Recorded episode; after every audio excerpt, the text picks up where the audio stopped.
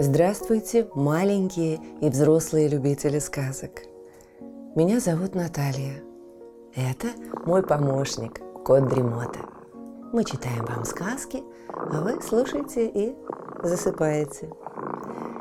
Пишите в комментариях названия сказок, которые вы хотели бы услышать. Подписывайтесь на нас в соцсетях, ставьте лайк, жмите на колокольчик и устраивайтесь поудобнее. Сказка начинается. Голландская сказка «Угольный человечек». В Голландии жил старый горшечник, у которого был один сын – Кай. Усердно работал старик. День и ночь он делал красивые горшочки, покрывал их глазурью, а потом обжигал в громадных печах на очень сильном огне. Тринадцатилетний Кай помогал ему как умел. Он приносил топливо для печи, поддерживал огонь, мешал уголь. Хороший был мальчик этот Кай, только слишком любопытный и иногда непослушный.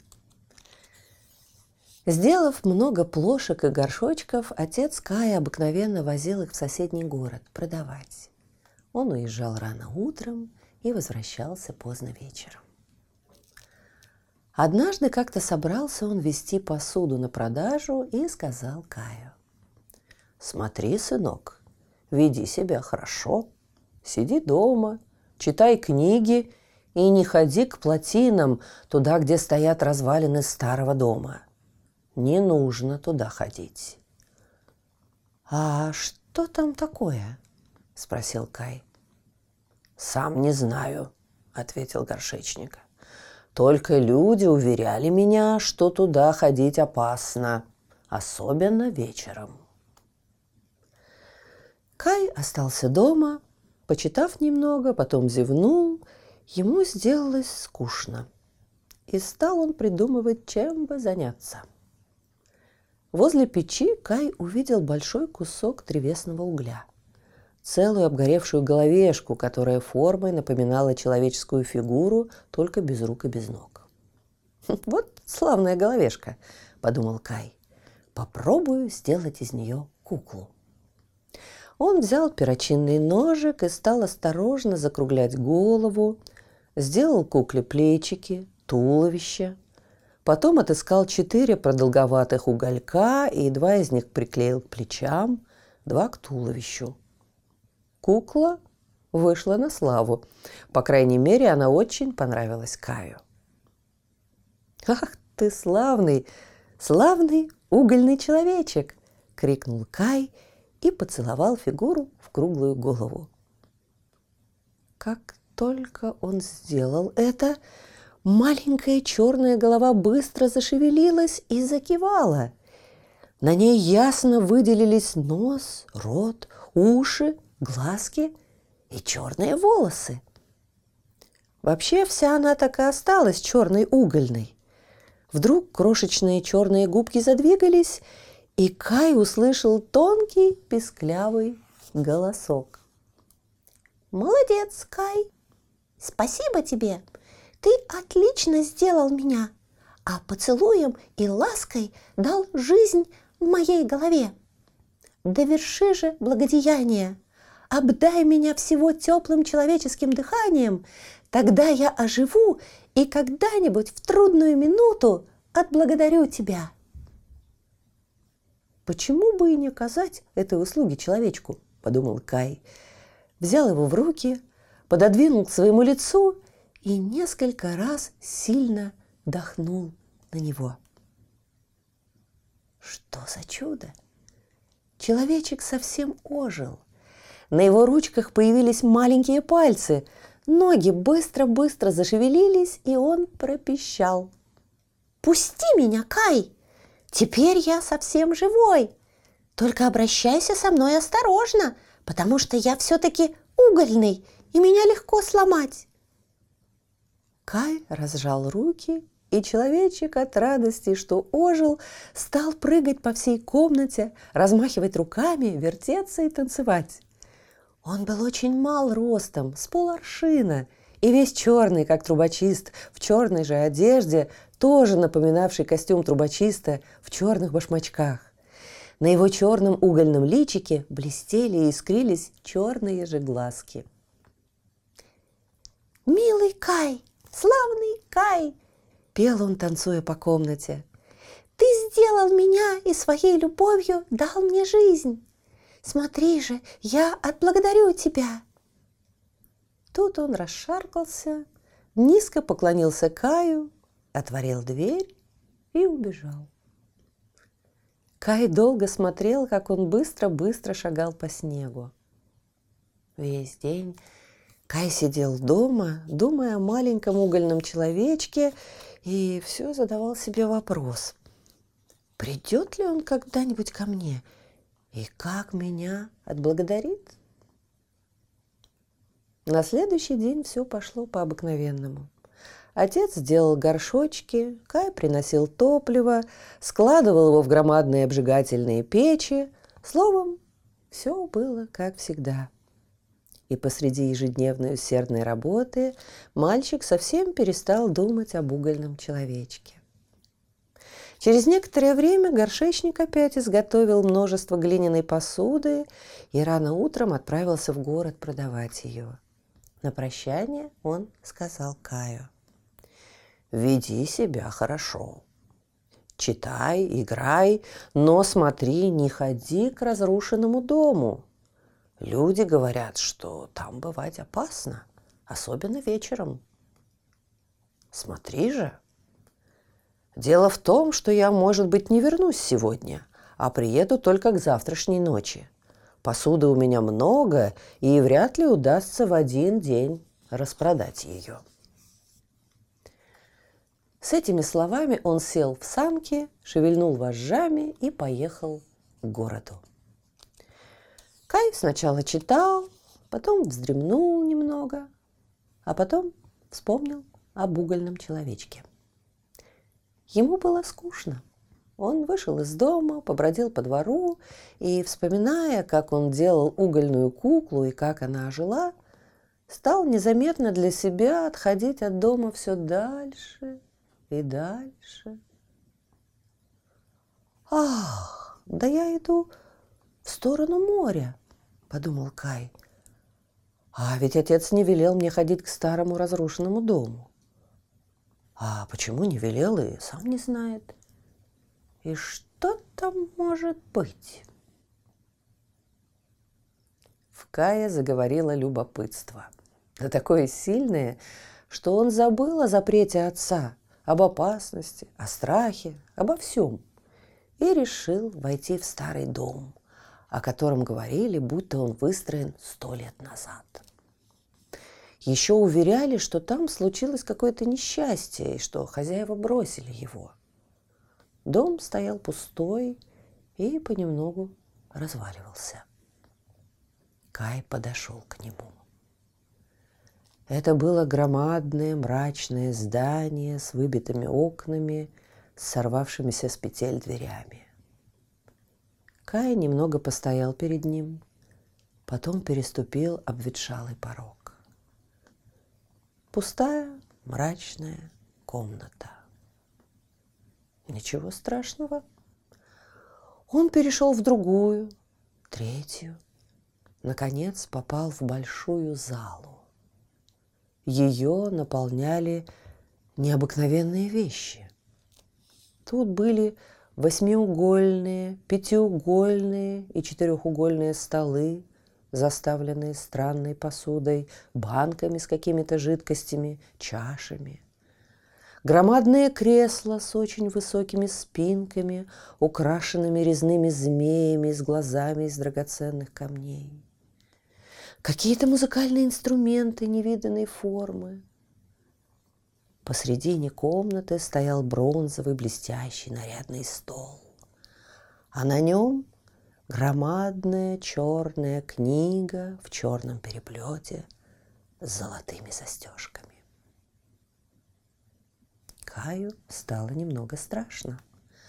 Он повернулся к двери, но ее не оказалось на месте – Все стены комнаты сплошь покрывали толстые ковры, и не было видно, где кончается один, где начинается другой.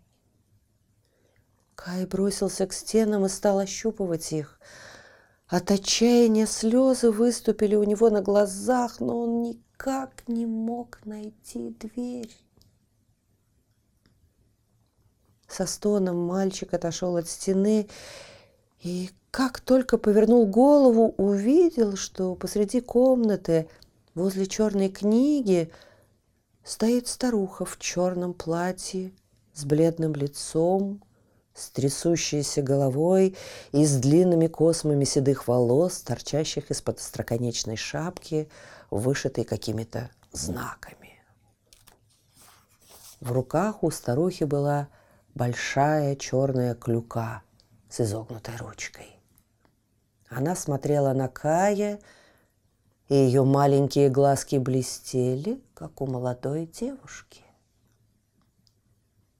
«Не бойся», не бойся, лучше подойди ко мне, миленький, сказала она.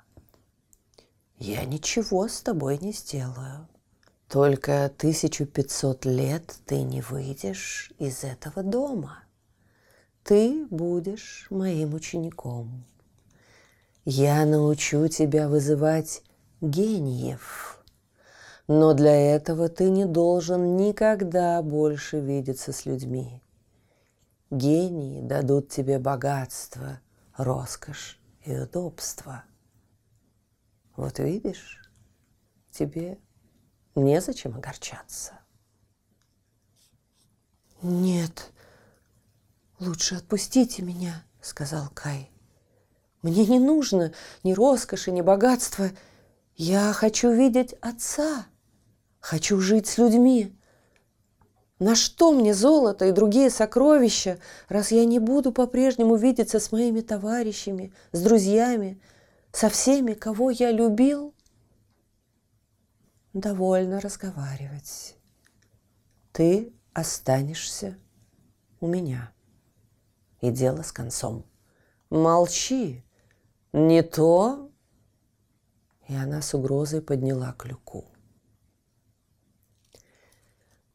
На следующий день старуха велела Каю снять старое голландское платье, принесла новое, какого-то странного покроя, сделанное из бархата и атласа, покрытое дорогой вышивкой и унизанное сверкающими драгоценными камнями. «Это чтобы тебе не было скучно», — сказала она. Чернокнижница принялась учить Кая своему искусству. Не обращая внимания на слезы и просьбы мальчика, она заставляла его процеживать страшные яды, варить похлебку из ядовитых змей и жаб, помешивая ее громадной ложкой. И недели через две приступила к главному – вызыванию гениев по книге в черном переплете с золотыми застежками. Для этого нужно было читать странные буквы, составляющие странные слова, и трижды произносить заклинания.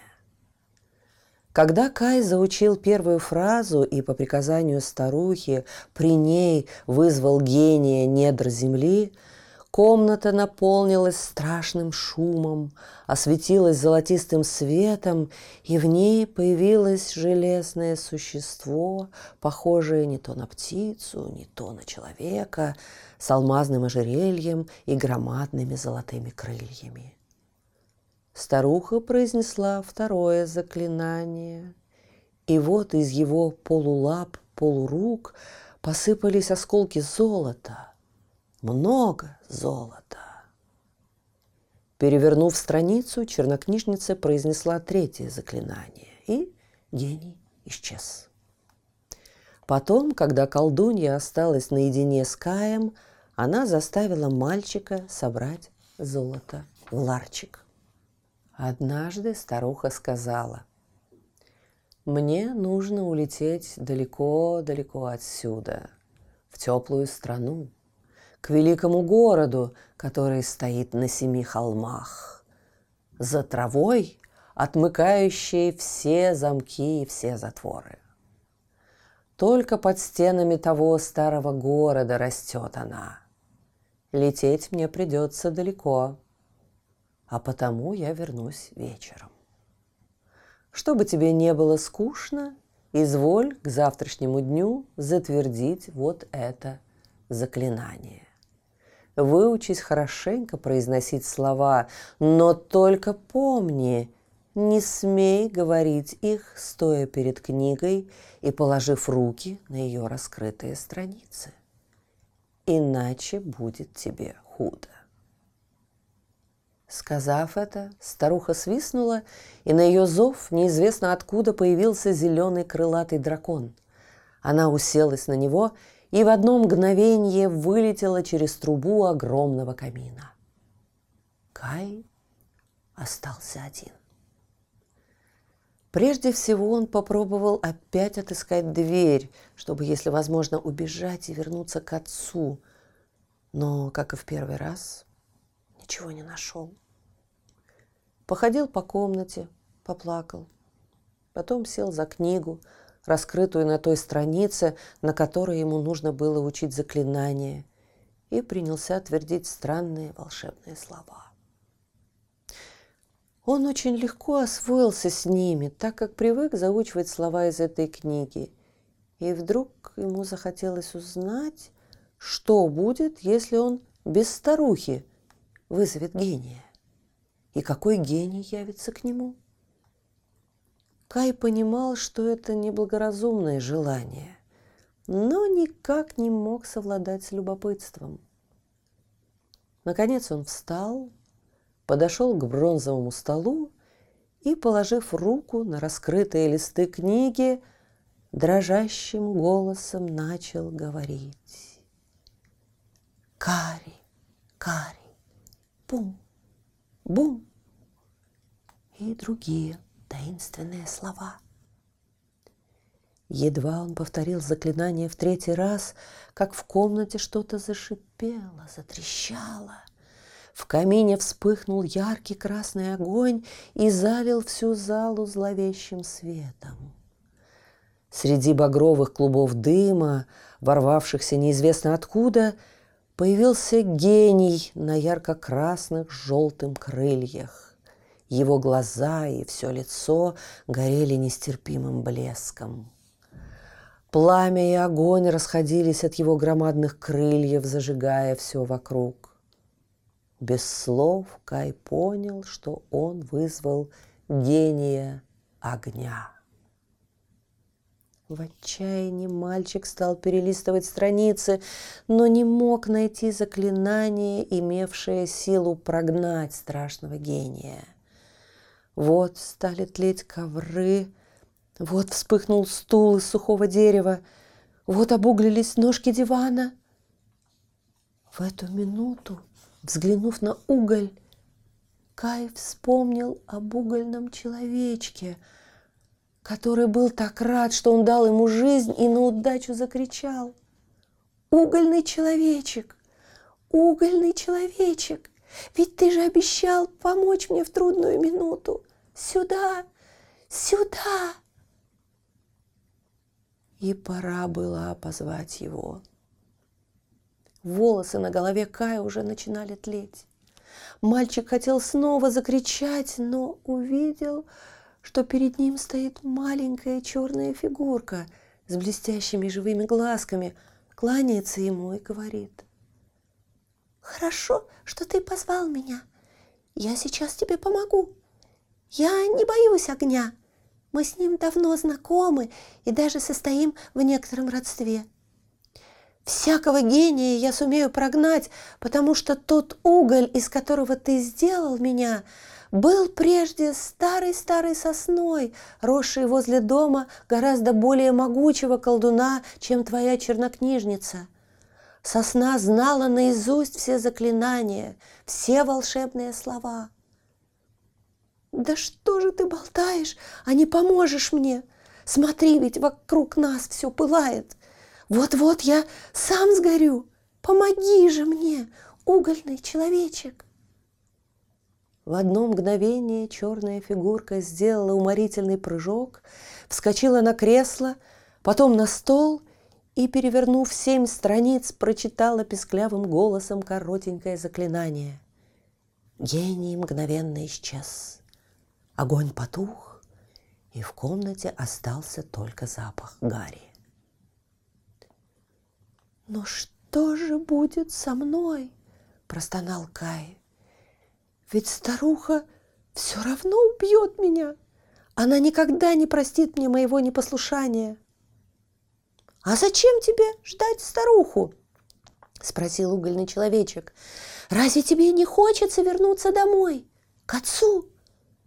«Как не хочется?» – ответил мальчик. «Очень хочется. Да как выйти из этой залы?» «Да так и выйди», — ответил угольный человечек. «Огонь оказал тебе услугу, ведь дверь-то сгорела. И сгорела та волшебная картонная чаша, в которой лежал талисман, скрывавший выход из залы. От обыкновенного огня чудодейственная чаша не погибла бы, но ведь тут был сам огненный гений. А это не шутка. Иди же, не мешкай. Пора, пора. И угольный человечек быстро побежал к стене, за которой лохмотьями висел почерневший, обгоревший ковер. Кай шел за ним. Угольный человечек дотронулся до ковра своей маленькой черной ручкой, с удовольствием понюхал его и сказал мимоходом, «Как славно пахнет! Он стал гораздо красивее прежнего, черный, угольный. Но ведь вы, люди, этого не понимаете. Ну, смотри же, вот и выход. Он отодвинул ковер. Кай увидел обгоревшую настежь открытую дверь и, не помня себя от радости, выбежал из нее. Он быстро прошел через все остальные пустые комнаты полуразрушенного дома и вскрикнул от удовольствия, ступив на оттаившую землю и вдохнув чистый воздух ранней весны. «Как долго пробыл я здесь!» — сказал он. «Вошел сюда зимой, а теперь уже наступила весна?» «Да, да!» — ответил человечек. «Только идем, идем! Торопись домой!» И они побежали. У дверей дома горшечника угольный человечек простился с Каем, пожал ему руку своей черной ручкой и сказал — Теперь ты больше меня не увидишь. Мне было позволено только раз оказать тебе услугу, а теперь уж я не буду заботиться о тебе. Заботься о себе сам и будь счастлив. Он кивнул Каю головой и быстро побежал прочь. Кай бросился в дом отца. Увидев сына, старик не поверил собственным глазам.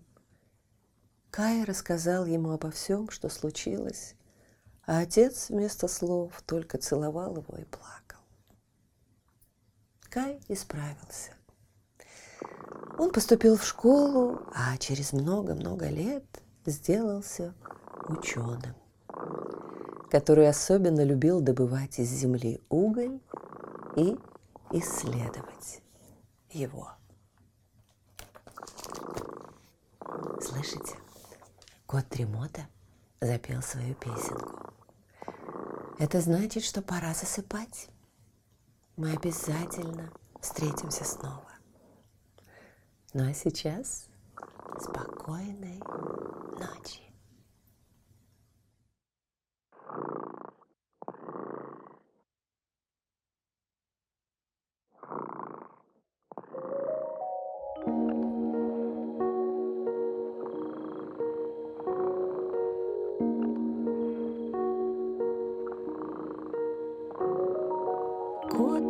Дремота сладко спит, Песенку свою урчит. Только ты не подпевай,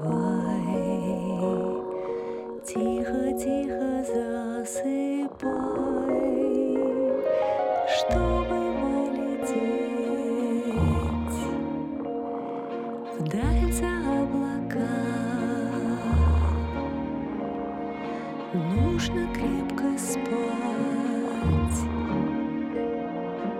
now.